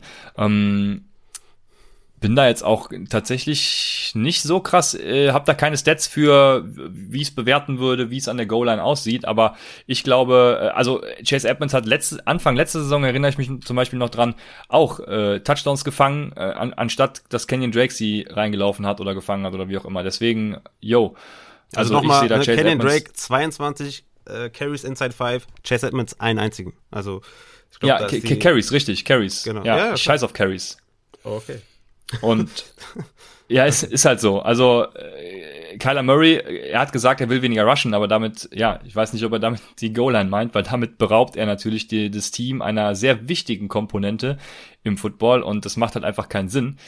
Deshalb, ja, ich sehe da deutliches Potenzial für Chase Edmonds. Dann haben wir noch einen äh, von Raphael Dier, äh, denn ich bin da gar nicht so auf dem Hype-Train und das ist Michael Carter. Ja, was heißt Hype Train? Das ist halt einfach nur eine Abweichung der ADP momentan. Ich habe ihn auf Running Back 34. Das ist für mich kein übertriebenes Ziel, da ich sage, boah, neunte Runde, Michael Carter, go for it. So nicht, aber halt Running Back 49 per ADP, das ist schon sehr, sehr weit hinten. Also da gehen wir schon in die, in die Backup-Rolle. Und Michael Carter, war ja der kongeniale Partner von Javonte Williams bei North Carolina, hat seine Sache sehr, sehr gut gemacht, hat jetzt nicht die große Konkurren äh, Konkurrenz mit Tevin Coleman, äh, Samaji P. Ryan, Ty Johnson. Also das ist jetzt wirklich äh, nichts krasses. Klar, er ist ein bisschen undersized, aber er hat auch auf jeden Fall Receiving Upside, was immer sehr, sehr wichtig ist. Und er ist auch wirklich ein guter Runner. Der geht momentan halt so in der zwölften Runde und ja, für einen Leadback bei den Jets ist das sehr, sehr gut. Also ich würde sagen, zehnte, elfte Runde kann man da auf jeden Fall Michael Carter holen. Ähm, weil, wenn der dann wirklich Leadback ist, hat er halt so ein bisschen, dass man sagt, okay, hier und da Upside wegen dem Receiving Game, weil er da wirklich auch eine gute Nummer ist. Und ähm, du gehst ja davon aus, dass die Jets eine ähm, gute äh, Offense bilden werden. Und dann würde ich auf jeden Fall den Leadback davon haben wollen. Und das ist Michael Carter. Und deswegen habe ich ihn ja deutlich höher als der ADP. Und genau da bin ich mir halt nicht sicher. Ich weiß nicht, wer der Leadback sein wird. Äh, da spielen mir zu viele, zu viele Runningbacks mit. Also du hast ja gesagt, Tevin Coleman, Ty Johnson und äh, Michael Piran. Ich glaube tatsächlich, Tevin Coleman kennt ja auch noch, ah, wie heißt er? Lafleur, ähm, Mike, ne? Nicht Matt, sondern Mike Lafleur. Ihr wisst auf jeden Fall, wen ich meine, den, den Coach der Jets. Der hat ja auch eine äh, Vergangenheit mit Tevin Coleman, von daher, ja, bin gespannt. Hab ihn, glaube ich, sogar am höchsten von den Jets Running Backs. Und ja, Michael Carter, klar, Receiving Upside ist da. Das ist aber auch das Einzige, was ich irgendwie sehe. Deshalb habe ich ihn so tief. Also ich kann mir schon vorstellen, dass deine Position dann durchaus berechtigt ist, ne? wenn er da in diesem Receiving Game viel sieht. Also die Upside sehe ich tatsächlich, die ist da, aber ich will im Moment keinen von, vom Jets Backfield haben, weil ich tatsächlich überhaupt nicht einschätzen kann. Also wissen tun wir es eh nicht, aber ich kann es für mich persönlich auch nicht bewerten, wer da der Leadback wird. Deswegen halte ich mich da komplett raus, ja. Aber Lafleur ist OC, genau, ja, danke. Ist aber wenigstens konsequent, dass du sagst, ich kann es nicht einschätzen, aber der höchste, den ich habe, ist Michael Carter auf Running Back 52. Das ist auf jeden Fall. Das ist, äh, der ist halt Jets-like, ne? Finde ich gut. Okay, also Trey Sermon, äh, Running Back 36 in meinem Ranking, ADP Running Back 50, also wie bei Michael Carter. Also ja, entweder trauen sich Leute noch nicht irgendwie zu prognostizieren, wen sie davor haben ähm, in dem Backfield, aber ja, Trey Sermon für mich äh, jemand, der auf jeden Fall Weekly Upside mitbringt in diesem Outside Zone Scheme was sie da spielen bei, äh, bei den 49ers. Klar, Mossad ist der Leadback, stand jetzt auf jeden Fall auch für mich. Aber Sermon, wie gesagt, bringt auf jeden Fall Upside mit. Äh, was gut ist, oder ja, tut mir natürlich leid für Jeff Wilson, aber was gut ist, dass der schon mal ausfällt. Ne? Der hat ja einen Meniskus äh, sich gerissen, fällt vier, fünf Monate aus. Das heißt, Mostard und Sermon werden sich halt die Rollen ähm, teilen und zumindest mal an der Goal-Line wird Jeff Wilson dann nicht äh, noch dazu fressen. Das heißt, wir haben da jetzt zwei Running Backs, die halt den, die, die Workload bekommen und deswegen ist Trey Sermon für mich als Running Back 36 optimal in der Range und ähm, auch ein Spieler, den ich äh, ja so in der 10., 11. Runde auf jeden Fall mal holen würde und gucken, wie sich das Ganze so entwickelt in dem Backfield. Und Moss hat auch ein bisschen verletzungsanfällig, dass Trey Sermon da eventuell durch sowas dann vielleicht tatsächlich direkt äh, Leadback sein könnte. Wo hast du Raheem Mostert? Also du hast ihn wahrscheinlich davor, ne? Ich habe äh, Raheem Mostert stand jetzt auf jeden Fall davor. Ich habe Mostert auf 29. Okay, ja, dann äh, spiegelt sich das quasi mit meiner Einschätzung hier, weil ich habe äh, Trey Sermon auf Running Back 28, 22 Plätze über dem ADP damit und Raheem Mostert auf Running Back 39, also genau die beiden Plätze vertauscht, wie bei dir auch theoretisch. Und dementsprechend sehe ich einfach äh, Trey Sermon als, als Leadback da, habe ich auch schon des Öfteren gesagt, weil ich einfach sein Potenzial sehe. Ähm, hatte viel Upside. Auch in unserem Rookie Guide sieht man ja äh, einiges an seinen Stats. Äh, sehr geil, Elusive Rating äh, geil und, und, und Grades auch ziemlich gut. Und ich glaube, ja, er kann da in dieser San Francisco Offense direkt produzieren und ist damit mein erster Running Back bei den 49ers. Genau. Und damit quasi vertauscht mit dir. Deshalb habe ich nochmal gefragt, wo du Raheem Mostert siehst. Genau. Ja, ja, es ist fast äh, identisch vertauscht, ja. Yo, die Running Backs. Gibt's noch Fragen zu Running Backs? Wir sind sonst durch. Wir haben unsere größten Abweichungen dargestellt. Waren jetzt ein paar Rookies sogar dabei, also sehr spannend tatsächlich. Ist natürlich auch klar, ne? bei Rookies ist natürlich die Informationslage noch nicht so krass im Moment. Deshalb, ja, vertraut mir, vertraut Raphael äh, oder nur einem von uns beiden und oder vertraut dem ADP, macht was ihr wollt. Hauptsache ihr nehmt die richtigen Schlüsse mit. Äh, ihr müsst euch auf jeden Fall entscheiden, wem von uns beiden ihr vertraut. genau. Hauptsache, ihr nehmt das Richtige für euch hieraus mit aus dieser Folge. So. Ja. Und jetzt gehen wir zu den Wide Receivers, die sehr spannend sind, wie alles. Denn, Wide Receiver, wir haben ein schönes Madden-Foto. Ich, ich, ich, weiß gar nicht, ob das hier, nicht, dass wir hier auch wieder abgemahnt werden oder so. Ja, das aber es ist, äh, das ist kein Madden-Foto, das ist einfach ein Poster. Haben wir ein Foto gemacht. Ja, genau. Das habe ich selbst, selbst das, ge, ge, gemalt eben ja, im Photoshop. Genau. Michael Thomas nämlich Wide Receiver 9 laut ADP und ich habe ihn auf Wide Receiver 1 Einfach aus oh, dem crazy. Grund, weil die, was habe ich gesagt, die, die ersten fünf Wide Receiver, so ich müsste gucken, die kann man eigentlich blind tauschen von rechts nach links. Aber ich wüsste jetzt nicht, was gegen Michael Thomas an Wide Receiver 1 sprechen sollte, weil, äh, weiß nicht, also ich, ich mit, mit James Winston, ich habe richtig Bock drauf. Ne? Ich glaube, er wird auch tiefe Routen laufen. Ich glaube, er wird tatsächlich nicht so viel anders machen als die letzten Jahre. Aber er wird schon einfach ähm, ja, mehr Optionen haben, ne? Also äh, Drew Brees hat ja ein A-Dot von gefühlt minus drei gehabt und dementsprechend ist Michael Thomas halt auch nur für die drei Yards gelaufen oder so. Und ich glaube, es öffnet einfach sein Route Tree und von daher Michael Thomas äh, wird viel sehen, ist auch die einzige, also er ist, er ist so ein bisschen der Devonta Adams der die, diesjährigen Saison oder man könnte einfach sagen der Michael Thomas der vorletzten Saison. Von daher, yo, ja. let's go. Ja, denke, die Leute haben zum einen noch die Spiele mit Taysom Hill im Kopf, ähm, zum anderen hat er wahrscheinlich vielen die Saison versaut, weil High Ankle Sprain, haben dann für ihn vielleicht getradet und hat dann gar nicht stattgefunden, hat nicht funktioniert mit Drew Brees, hat nicht funktioniert mit Taysom Hill. Ich glaube, das ist noch in den Köpfen der Leute und ich glaube, es ist noch nicht ganz bei jedem klar, ob jetzt wirklich Taysom Hill startet oder James Winston. Ich glaube, wenn die Leute davon ausgehen, dass James Winston auf jeden Fall startet, dann wird er in der Top 5 Diskussion sein. Momentan haben die Leute, glaube ich, noch ein bisschen, noch ein bisschen Angst vor. Aber für mich auch. Ja, das ist mein Right Receiver 3. Ich gehe auch von einem harten Bounceback aus und ja, find, bin da ganz bei dir. Okay, eins jetzt nicht, aber ja, Top 3, Top 5, die sind schon, ja, das ist schon, schon eine gute Truppe da. Ne? Da kann man nicht viel ja, falsch machen. Genau, also es ist definitiv ein Tier, würde ich sagen. Wen hast du davor? Wahrscheinlich Devonta Adams und Tyreek Hill? Ich habe Adams und Tyreek Hill vorher. Ja. ja, ist fair. Also könnte könnt ich genauso vertreten, ne? Ja, es, es, könnte aber noch sein, dass, äh, Achtung, jetzt wirst du jetzt wahrscheinlich wieder ausflippen, dass ich noch Stefan Dix davor packe. Weil einfach. Äh, ja, da ja. flippe ich natürlich aus. Aber nicht wegen Stefan Dix, sondern äh, du weißt warum, wegen des Quarterbacks. Denn ja. ja. ja. Ja. Der nächste Wide Receiver im Plan ist Cortland Sutton. Yes, Cortland Sutton. Da bist du ja nicht so hoch, wie man hier sieht. Aber Cortland Sutton, mein Wide Receiver 25, ADP Wide Receiver 33. Er ist für mich die klare Eins in Denver. Ähm, in seiner Sophomore-Season 2019 124 Tage, 72 Receptions, 1112 Yards und 6 Touchdowns. War damit Wide Receiver 19 in der Saison hatte einfach eine sehr, sehr gute Saison vor seiner Verletzung, hatte nur zwei Drops bei 124 Targets, hatte 20 Red Zone Targets, das ist ein Top 4 Wert und 11 Receptions, Top 7 Wert unter allen Wide Receivers 2019. Klar, Drew Lock ist nicht der geilste Quarterback oder ist nicht der Quarterback, den du haben willst als Sutton-Owner. Und ich verstehe auch, klar, er hat viel Konkurrenz mit Jerry Judy, Noah Fan, KJ Hamler, Tim Patrick, Melvin Gordon und auch Javante Williams, die natürlich auch ein Stück Brot haben möchten. Aber Sutton ist für mich der beste Receiver bei den Broncos und er war ein Beast vor seiner Verletzung. Und der ist für mich ein absolutes Target, wenn du Running Back Heavy gehst in den ersten zwei, drei Runden und Sutton dein dritter Wide Receiver sein kann in der sechsten Runde, weil overall ist momentan 79, dann ist das mega. Wenn der dein dritter Wide Receiver bei einer Running Back Heavy äh, Formation ist oder äh, Herangehensweise ist, dann ist Cortland Sutton genau der richtige Spieler. Der kann wirklich ausbrechen dieses Jahr, weil viele haben natürlich Angst vor Jerry Judy, viele haben Angst vor, vor Drew Lock, aber Cortland Sutton hat das Talent, er hat die Power und er kann wirklich da sein ADP komplett ausstechen momentan. Jetzt wieder die Frage, wo hast du Jerry Judy?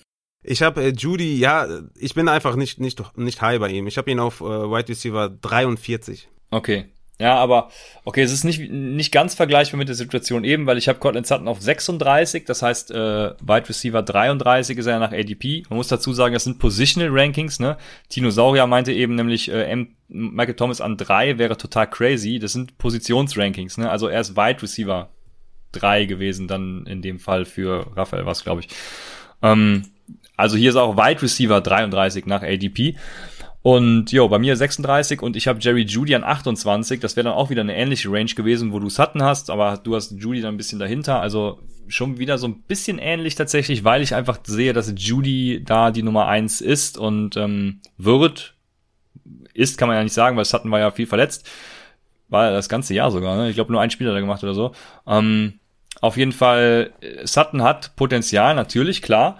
Aber ich bin einfach bei Judy als Wide Receiver 1. Ich, ich, ich glaube, der hat so viel mehr Talent dann in dem Sinne auch, dass er einfach da äh, komplett übernehmen wird. Und dann ist da noch KJ Hamler, dann ist da noch Noah Fant und Albert O und Melvin Gordon und Javante Williams, nee, Javante Williams wird wahrscheinlich nicht im, im Receiving eingesetzt, aber. Aber ähm, Cortland Sutton, glaub, viele vergessen einfach, dass der vor einem Jahr noch irgendwie Dynasty-wise in der Top 10 Diskussion war. Ne? Ich kann mich noch erinnern, im Discord-Channel, da hat man noch diskutiert, Golladay oder Sutton. Also das, das zeigt auf jeden Fall die Range, wo man Sutton hatte. Und halt so eine also ein Jahr Verletzung bricht natürlich alles zusammen. Ähm, deswegen Cortland Sutton für mich einfach von, ja, von der Physis her, vom Talent her einfach eine andere Nummer als Jerry Judy. Aber ja, bleibt spannend zu sehen. Für mich auf jeden Fall ein ganz klares Target, was ich an, anvisieren werde, Colin Sutton. Safe. Ja. Das ist für mich Judy. Und äh, damit ist das Thema dann auch gegessen. Das, da, da kommen wir uns in unserer Summer League schon mal nicht in die Quere. Ne? Ich nehme dann irgendwann Jerry Judy und du freust dich, dass Colin Sutton noch an Bord ist. Ja, sehr gut. Ich hoffe, die anderen äh, hören nicht zu. Ja, genau. Ja, ja gut, das wird nicht ausbleiben. Ja. Wir, werden, wir werden sehen, was, was die so treiben. Ich freue mich schon auf meinen 1.1-Pick. Also da habe ich jetzt äh, Bock drauf. Jo, dann geht's weiter. Ich habe einen aus dem gleichen Jahrgang wie Cortland Sutton, wenn ich mich jetzt gerade nicht komplett täusche. Und bin hyped bei ihm, was sonst keiner ist. Da bin ich auch wieder komplett exklusiv. Und das ist äh, Michael Gallup von den Dallas Cowboys. Und ich habe Michael Gallup auf Wide Receiver 38, das ist 14 Plätze über dem ADP, weil dort ist er Wide Receiver 52. Genauso wie du ihn auch hast, also da bist du mit dem ADP quasi komplett einer Meinung. Ich sehe bei Michael Gallup halt einfach äh, das Talent, was er hat und was er auch schon gezeigt hat. Er war ja teilweise, also teilweise konnte man die Dallas Offense ja letztes Jahr alle starten, ne? weil selbst Michael Gallup hatte super Wochen, in denen er echt gut geliefert hat. Und ich glaube, das wird sich festigen noch. Ich, ich weiß nicht, wer für ihn äh, Punkte abgeben wird. Ne? Ich habe so ein bisschen die ja, was heißt Befürchtung? Ich habe ihn nirgendwo, aber so ein bisschen die, die, die Voraussage, dass es Murray Cooper sein wird. Ich glaube, ähm, Michael Gallup wird viel in Murray Coopers Workload reinfressen. Ich glaube einfach, Michael Gallup ist ziemlich geil. Ich bin Michael Gallup-Fan und äh, oute mich. Ja, ich mag Michael Gallup auch sehr gerne tatsächlich, aber ja, er, er wird hier und da Wochen haben, ganz bestimmt, wo er, wo er abliefern Hat er auch letztes Jahr gehabt, keine Frage. Aber da fehlt mir ein bisschen die Konstanz in den hinteren Reihen, da so halt ab, ab Wide Receiver 40 oder was. Da will ich noch ein bisschen mehr Upside haben. Ich habe da zum Beispiel einen Robbie Anderson, habe ich da einen LaVisca Chenault oder einen Corey Davis. Da sehe ich einfach ein bisschen mehr Potenzial als jetzt äh, den dritten Wide Receiver bei den Dallas Cowboys. Aber ja, wenn das dein Ziel ist, dann äh, finde ich jetzt auch nicht so abwegig. Weil er einfach ein guter Wide Receiver weil es eine gute Offense ist. Aber ich habe da einige vor. Und auch äh, den nächsten, den ich jetzt bespreche, den habe ich davor, der auch nur der dritte Wide Receiver ist. Aber das hindert mich nicht daran, Antonio Brown auf Wide Receiver 35 zu haben. Der ADP hat ihn momentan auf, auf Wide Receiver 44. Also ja, deutlich hinter mir und äh, der geht overall in der zehnten Runde momentan. Und Antonio Brown von Woche 9 an und man muss bei den Zahlen nur beachten, dass Evans in Woche 17 äh, nur einen Snapshare von 17,5 hatte und nur neun Routen gelaufen ist hat aber trotzdem vier Targets, immerhin doppelt so viele als in Spieltag 6 und 7, weshalb ich das drin gelassen habe. Aber sonst äh, alles ganz normal, alle waren fit, alle haben gespielt.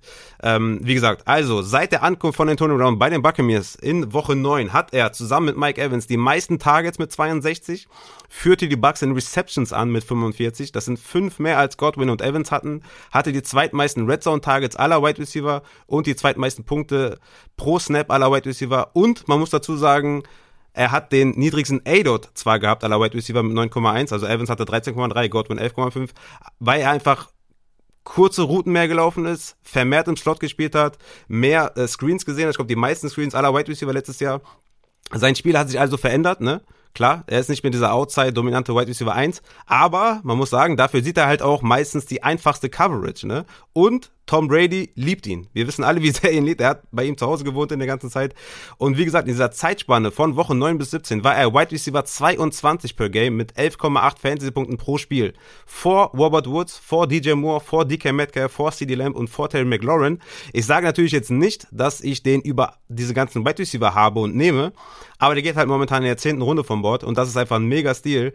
Und er hat in dieser Woche 19, äh, 9 bis 17 einfach abgeliefert.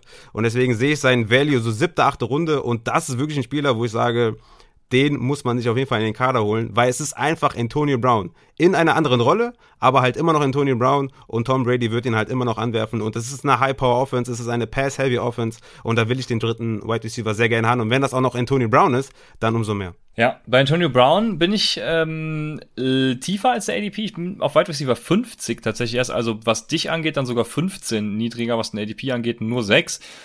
Ähm, verstehe aber durchaus, was du sagst, weil die Wide Receiver von Tampa Bay sind alle auf ja einem, einem ähnlichen Niveau. Ähm, in der zweiten Saisonhälfte, soll ich so sagen? Also, du hast gesagt, Woche, Woche 9, glaube ich, hast du äh, ab mhm. Woche 9 gezählt, ne? Genau. Und da hatten ja alle so ein ähm, Whopper von über 40, knapp über 40. Mike Evans mit 47 Prozent den höchsten, dann kam Chris Godwin mit 44 und AB mit 40. Das Gute an AB ist tatsächlich, dass er den höchsten Racer hatte. Also das heißt, er hat aus dem, was er dann gefangen hat, am meisten gemacht. Viel Yards after the catch.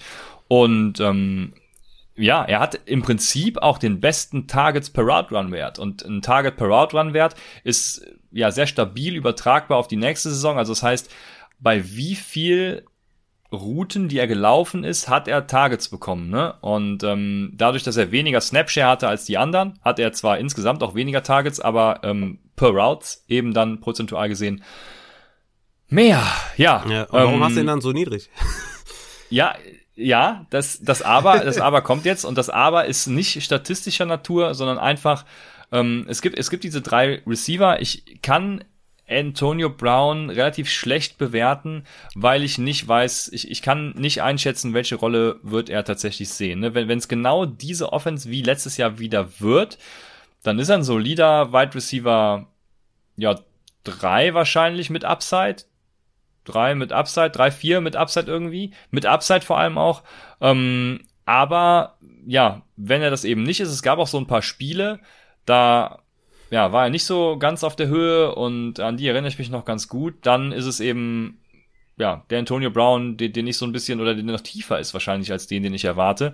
Und ich finde es einfach ganz schwer einzuschätzen, was passiert da. Wobei es eigentlich, also eigentlich sollte es relativ gut einzuschätzen sein, weil ja alles zusammengeblieben ist in Tampa, ne? Das ja, ist so die genau. Sache, aber ähm, ich finde das super schwierig zu bewerten und äh, die Stats geben was Besseres her, aber es ist einer von denen, die bei mir auch ein rotes Tuch kriegen, außer in Bestball. Okay. Warum? Das verstehe ich nicht. Ich, ich glaube einfach, Mike Evans wird die Targets sehen, Mike Evans wird die Touchdowns äh, äh, sehen und äh, Chris Godwin wird der geile Slot-Receiver, der viel sieht und Antonio Brown ist auch irgendwie da. So kann man es kurz fassen. Okay. Ah, jetzt bin ich dran, ja. Jetzt geht's auf den nächsten Wide Receiver und äh, ich bin wieder Fan. Der nächste Wide Receiver ist von äh, der Franchise, wo ich auch meinen tollen Quarterback vermute. Und einen tollen Quarterback kann es natürlich nur mit tollen Wide Receivers gehen. Geben. Mein nächster Wide Receiver ist äh, Denzel Mims, Wide Receiver 66. Und ich habe ihn auf Wide Receiver, also laut ADP, und ich habe ihn auf Wide Receiver 45. Das sind 21 Plätze über dem ADP. Einfach weil ich glaube, dass Denzel Mims ein ähm, hervorragendes Talent ist. Er hat letztes Jahr, letzte Saison gezeigt, wozu er imstande ist. Ich könnte jetzt seine äh, Stats per Game raussuchen, weil da, wo er gespielt hat und wo er guten Snapshare hatte, war er halt ein hervorragender Wide Receiver. Die müsste ich nur da raussuchen, ich habe sie gerade nicht hier. Ähm, besser vorbereitet sein. Wenn mein Sohn direkt eingeschlafen wäre, dann hätte es geschafft, Raphael. Aber ja. ähm, auf jeden Fall hat hervorragende Targets gesehen. Ich habe mir eben zum Glück noch mal kurz ansehen können, was für Routes er gelaufen ist, weil ich hatte bei ihm so ein bisschen äh, die Vermutung, dass er nur Outside spielt und wie wir alle wissen, sind Targets über die Mitte im Fantasy viel ähm, wertvoller. Ganz einfach, weil, weil sie mehr Yards after the Catch Potenzial auch haben. Ne? Die, die Wide äh, Receiver, die viel an der Seitenlinie fangen, das sind eben Possession Receiver. Für Fantasy dann eben, ja, relativ äh, ja, nicht valuable einfach. Ähm, und Denzel Mims hat aber auch einiges über die Mitte gesehen, wo er gespielt hat. Äh, ein paar, paar Ins, ein paar Outs gelaufen, äh, Dick Routes, keine Ahnung. Und von daher sehe ich Denzel Mims da als gute Waffe. Ich glaube, äh, ich sehe ihn als Wide Receiver 1 bei den Jets. Ich sehe ihn vor ähm, also ich sehe ihn mit Potenzial vor Corey Davis, muss ich vorsichtig sagen, weil ich weiß gerade nicht, wo ich Corey Davis habe. Ähm, aber Wide Receiver 45 ist natürlich auch nicht äh, so krass, dass ich äh, sagen würde, ey, den müsst ihr haben, äh, ne? so nach dem Motto, selbst wenn er vor oder hinter Corey Davis ist. Aber Denzel Mims für mich eine gute Waffe und einer, den ich in jeder Liga irgendwie in späteren Runden targete. Ja, wir kommen natürlich jetzt in so eine Range, wo man halt, wo die halt undrafted gehen. Aber neben Kadarius Tony war Denzel Mims auf jeden Fall momentan oder in den OTAs jetzt momentan einer der großen Verlierer, weil ich glaube sogar der, der Coach, äh, hier der Hebron hat es auch jetzt hier eingeblendet, äh, Mike LeFleur hat glaube ich selber gesagt, ich weiß nicht, ob dieses, ob diese Quotable jetzt eins zu eins ist, aber irgendwie so habe ich auch gelesen, dass der irgendwie nicht so gut in die Offense passt und dass er wohl ja, ja, nicht so und, viel... Und stattdessen Keelan Cole, ne, ja, ja, hier. Ja, also dass er zumindest auf jeden Fall mal, zumindest mal kein Hype, ja, also Klar, wenn jetzt übertriebener Hype von den Coaches gesendet wird, muss man nicht unbedingt Glauben schenken, aber negative Aussagen sollte man dann vielleicht, also ich nehme negative, negative Aussagen dann schon ernster.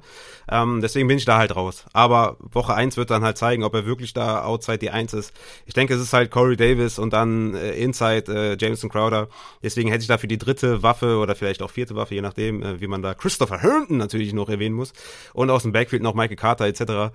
Ja, bin ich da eher raus, aber Woche 1 wird zeigen, ähm, ich vertraue da jetzt erstmal den neuesten News und äh, wie eben bei Kadarius Tony denke ich einfach, dass da die Reports eher so, ja, so semi gut sind ne, für die Spieler. Ja. ja, ist ein fairer Punkt auf jeden Fall. Kann ich durchaus nachvollziehen. Ich bin trotzdem Fan. Ja, ist auch ein, ist auch ein geiler Spieler, ne? Klar, ich, ich hoffe, es funktioniert auch gut, ähm, weil Dan Mims ist einfach gut und ich hoffe, der wird da seinen Spot kriegen. Und an sich mit Zach Wilson hat er auf jeden Fall auch einen guten Quarterback und einen guten Arm, der ihn auch füttern kann. Komme ich mal zu meinem nächsten ja. und das ist äh, Devonta Smith von den Philadelphia Eagles, mein Wide Receiver 36. Du bist ja noch höher bei ihm, ja, das ist ja, das ist ja Weltklasse auf jeden Fall. Aber ich bin da, ja, komme ich gleich zu. ADP, Wide Receiver 47 bei Devonta Smith und der ist halt instant Nummer 1 Wide Receiver bei den Eagles. Und weißt du, wer die Eagles letztes Jahr in Sachen Targets angeführt hat? Boah, das weiß ich nicht. Ich wäre geneigt, Rager zu sagen, aber. Na, es sind sogar, also der erste. Dennis Gönnert. nee, auch nicht. Greg Ward mit 78 Targets. Ach, krass, ja. Okay. Dicht gefolgt von Travis Fulgham mit 68 Targets. Also, ja, das ist, die beiden werden wahrscheinlich so Richtung, Richtung 30 jetzt gehen in der neuen Saison oder, ja, Fulgham wahrscheinlich gar nichts mehr sehen. Aber die Eagles sind halt auch hochgegangen, um ihn an 10 zu draften. Das ist auch immer ein Zeichen dafür, dass sie den Spieler unbedingt haben wollten. Und ein Top 10 Pick für einen White Receiver ist ein klares Zeichen, dass man ihn auf jeden Fall einbinden wird in der ersten äh, Saison in der Rookie Season. Der wird easy über 100 Targets sehen, ganz klar.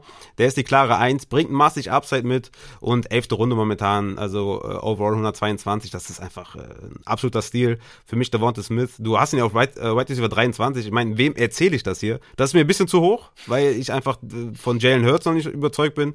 Und dann sehe ich einfach White Receiver vor ihm, die noch mehr Targets sehen als Devonta Smith und in einer besseren Offense spielen. Deswegen bin ich da jetzt nicht so krass hoch wie du. Aber ähm, White Receiver 47 ADP, das ist ja, das ist, das ist crazy für Nummer 1 White Receiver eines Teams. Ja, ich, ich bin ja von Jalen Hurts überzeugt, wie jeder weiß. Ähm, hoffe, dass sich das auch bestätigen wird. Und äh, glaube einfach, Devonta Smith, ne, viele hetzen ja über seine Größe, was weiß ich nicht alles, ne, aber ich glaube, das ist einfach komplett cool egal, weil der wird von Day One an so einen krassen Impact da haben. Ähm, äh, der gewinnt einfach durch seine Athletik und kann ja auch sogar gegen Press spielen, beziehungsweise Contested Catches machen. Ne? Ähm, es ist ja nicht so, als wäre der so ein, so, ein, so ein Zahnstocher, den man einfach mal wegpusten kann. Also der, der, der spielt ja trotz seiner Größe und seiner, seiner Schmächtigkeit sehr physisch. Und das ist einfach ein Punkt ähm, bei den Eagles, da sehe ich großes Potenzial. Ich, ich glaube, Devonta Smith wird, wird ganz schnell da reinkommen, dass er tatsächlich Wide Receiver 1 bei den Eagles wird und ich, wie gesagt, Jalen Hurts, äh, von dem halte ich ja nicht gerade wenig. Ich hoffe, hoffe, dass er einfach äh, einiges zeigen wird. Die Eagles sind für mich immer so ein Fantasy-Sumpf, äh, so ein Fantasy-Moor, äh, will ich eigentlich immer relativ wenig mit zu tun haben. Ja, aber trotzdem, Devonta Smith äh, finde ich einfach geil, so Borderline Wide Receiver 2-3. Von daher in meinen Augen, also wie Raphael sagte, ADP 47, Wide Receiver 47, ich habe ihn auf Wide Receiver 23. Ich glaube auch tatsächlich, zu Beginn der Saison wird er noch ein bisschen klettern, einfach wenn jetzt die Berichte aus den Camps kommen und so, das ist ja immer so, Rookies werden immer noch äh, zur Saison ein bisschen gehypt. Aber ja, 23 könnte schon sein, dass ich damit sehr hoch bin, aber ich erwarte einfach äh, einen ordentlichen Whopper, einen ordentlichen Racer und dann geht's ab. ja, man muss auch sagen, dass er im College auch gegen Top-Cornerbacks äh, gewonnen hat, ne? Weil hier der Hebrew mal gerade schreibt, der wird in den NFL aus jeder Route geschoben. Also der hat auch am College gegen gute Cornerbacks einfach bewiesen, dass er es kann. Äh, da sollte man, äh, ne, man, man kann natürlich sagen, irgendwie, dass diese 50 Kilo, die er zu wenig wiegt, um halt irgendwie ein Wide Receiver in der NFL richtig zu sein. Da kann man sagen, okay, ich habe den vielleicht zehn Spots oder so hinterm ADP oder sowas, aber man muss jetzt nicht sagen, der, der wird gar nicht stattfinden, das ist auch komplett albern. Ne? Also er wird schon seine Rolle finden und er ist halt auch besser, als er, als er in der öffentlichen Wahrnehmung, Wahrnehmung gemacht wird, weil er am College auch gegen sehr, sehr gute Defenses sehr, sehr gut gespielt hat.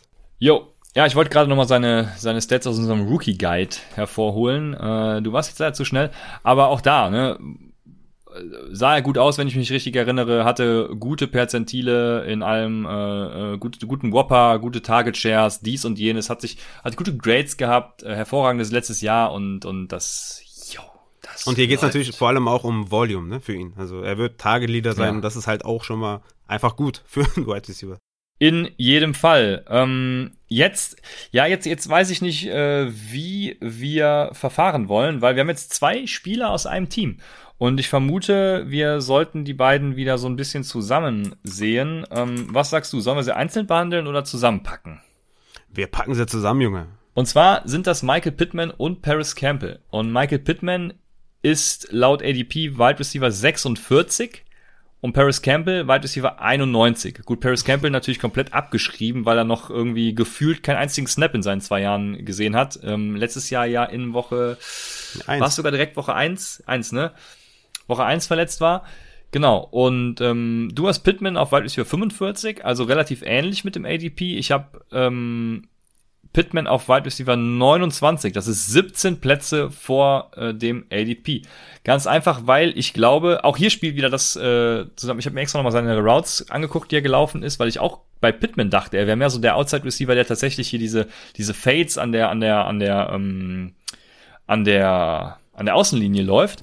Aber auch der hat viele Targets über die Mitte gesehen, könnte also auch, auch viel Valuable Targets sehen und ähm, das hat ihn einfach nochmal mehr in mein Herz ge gespült, weil ich bin absoluter Pittman-Fan dieses Jahr. Ich trotz Carsten Wentz, muss man ja sagen, was mich auch sehr überrascht, dass ich selbst, dass ich zwei Wide Receiver aus einer Carsten Wentz Offense äh, so, so viel höher sehe als der ADP. Aber ich glaube einfach, Pittman äh, ist der Wide Receiver 1 dann in ähm, Indianapolis. Ich weiß nicht, ob das die ersten Wochen schon so sein wird oder ob T wie viel T.Y. Hilton da tatsächlich noch reinfressen wird. Aber yo, ähm, Michael Pittman ganz klar, let's fucking go. Und, und Paris Campbell, den hast du ja auch so ein bisschen noch reingebracht. Ich, ich führe jetzt einfach trotzdem mal, mal fort, würde ich sagen, und dann machst du zu beiden was. Ähm, habe ihn auf Wide Receiver 70 tatsächlich relativ low im äh, im Gegensatz zu dir, du hast ihn auf Wide Receiver 57, aber im Gegensatz zu ADP von 91 immer noch super hoch. Ne? Letztes Jahr habe ich ihn ja ziemlich gehypt und ich bleib dabei, wenn er fit bleibt. Und äh, ich glaube auch, dass die beiden zusammen, also Pittman und Campbell, deswegen behandeln wir sie auch hier zusammen, wenn die beiden zusammen spielen, dass die ein richtig geiles Wide Receiver Duo sein können.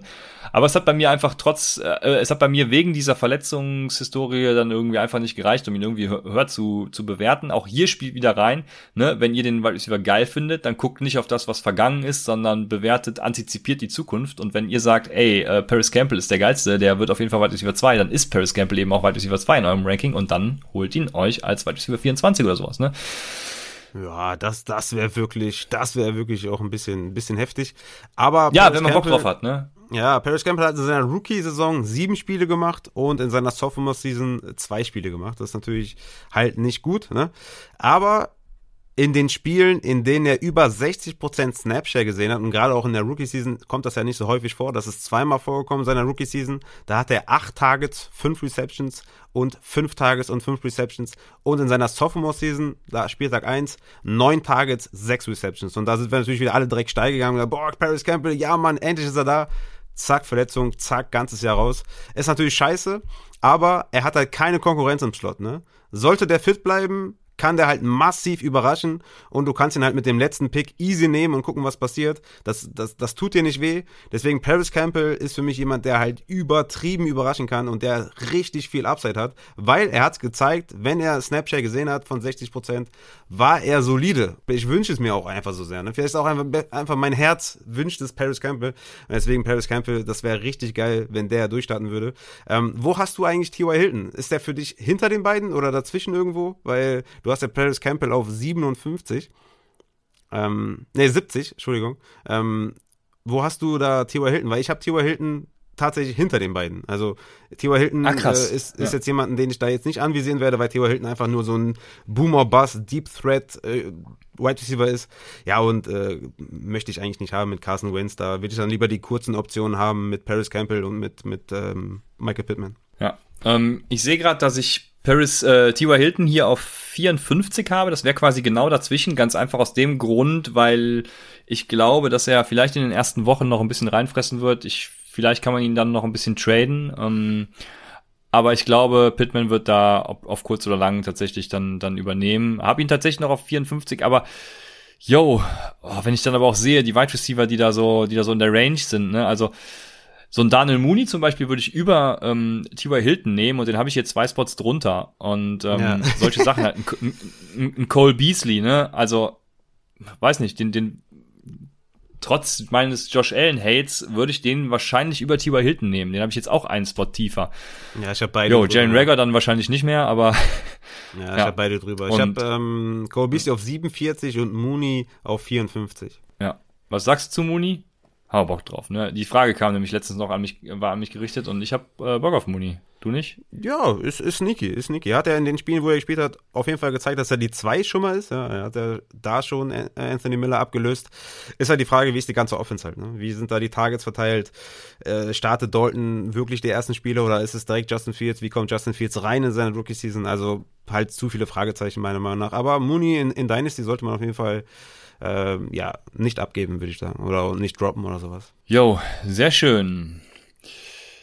Ja, ich habe keinen Spieler mehr, du hast keinen Spieler mehr, sonst hätte ich hier noch äh, eine Folie in meiner schönen Präsentation. Und äh, was hast du ansonsten noch äh, so geplant, Raphael, hier? Ich bin aufgeregt, morgen ist Fußball. Tatsächlich äh, muss ich Ach, sagen, hey, okay. dass, ähm, dass ich schon Bock habe, Deutschland zu gucken.